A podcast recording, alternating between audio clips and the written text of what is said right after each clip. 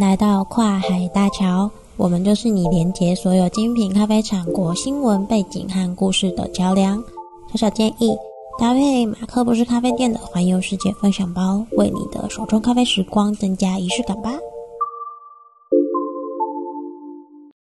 大家好，我是马克二号，也是马克不是咖啡店的小编。今天聊聊二二零五期环游世界分享包的主题国家——非洲卢安达共和国。有一本从中学时期我就反复翻看了好多次的书，叫《伤心咖啡店之歌》，里面有很多关于城市的描写、远方的描绘和自由的想象。也是那个时候还没有什么接触咖啡的我，才懵懵懂懂将咖啡这个词汇确实的连接了某些概念和想象，好像扯得很远。不过真的蛮推荐大家可以读读看这本书，每个时期看都会有不同的感触。就像一杯手冲，不同的温度也会有不同的香气和风味，每一种体验都值得我们细细去品味呀。回到主题，位于非洲的卢安达距离台湾相当遥远，土地面积有台湾七成大的卢安达，境内有三分之一是山林生态和地貌，这让卢安达同时也拥有千秋之国的美名。除此之外，境内在拥有多种热带气候类型的同时，又有稳定分明的雨季、旱季，和相较其他赤道国家更低一些的平均气温，让在此地扎根的生物和人们得以顺应天意休养生息。更重要的是，拥有得以种植出优秀咖啡的纬度和气候，得天独厚的地形和气候优势，让卢安达不但拥有三座国家公园，境内也拥有多种稀少或濒危的动植物。比方说，卢安达国家公园里的鸟类和哺乳类的种类数量都在世界上名列前茅，生态多元而丰富。优秀的自然生态也让卢安达的旅游业可以往奢华生态旅游的方向发展。住惯了城市的你，对于大自然还抱有多彩多姿的向往吗？还是和小编一样，对于世界想象已经有点流于纸上谈兵的僵化了呢？说回卢安达。我们终于可以来谈谈卢安达的咖啡了。在传统咖啡业界，讲到非洲咖啡，一般都会直觉联想到伊索比亚和肯亚。但近年来崛起的卢安达其实也不容小觑哦。原本的卢安达咖啡一直都属于低产量、低品质的规模，全国咖啡产量也不到全世界总量的百分之一，更不用说是耗费人力物力的精品咖啡了。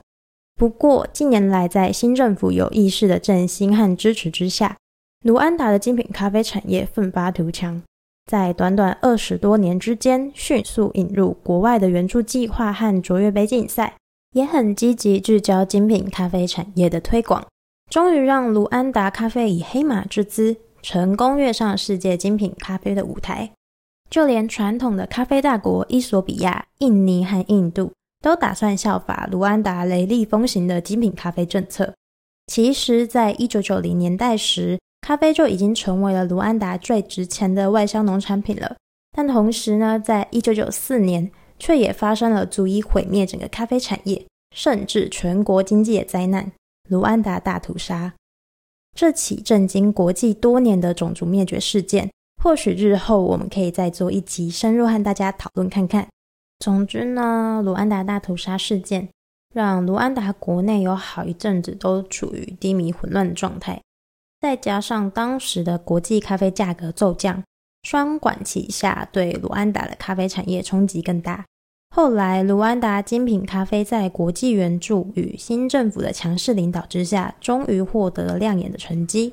比如说，从没有咖啡师处理厂到全国共有三百家完善的咖啡师处理厂。比如说，成为了第一个举办卓越杯的非洲国家；更比如说，和国际珍珠计划合作培育并训练出来的优秀农艺学家，种种亮眼的成绩，都是卢安达政府有意识在大力推动，并且在二十年间就达成的优秀成果，令人激赏。国际咖啡价格在二零一零年时升高，当市场愿意以更高价格收购咖啡的时候，就算是低品质的咖啡都有办法获利，这种情况下，咖啡农就找不到花钱提升咖啡种植品质的理由。这在当时对于许多正在发展精品咖啡产业的国家是一大挑战，然而，这对设备、技术和政策这三种数值都点满的卢安达来说，看起来不是什么难事。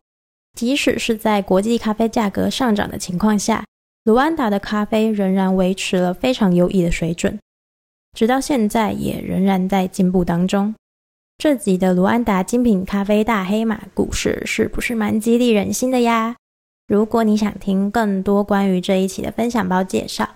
除了我们的 podcast 之外，粉丝专业的文章也不要错过啦！听完节目，喝完咖啡，别忘了给口干舌燥小编订阅、分享和五星评论呀！既然开头提到了伤心咖啡店之歌，那就用伤心咖啡店之歌的方式做结尾。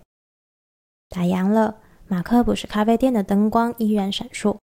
远行者互相取暖，过路者沉默对话，彼此问候。这一集 Podcast 就献给到访马克不是咖啡店的你们吧。祝您拥有一段美丽的咖啡之旅，下次见，拜拜。以上节目由马克不是咖啡店自制赞助播出。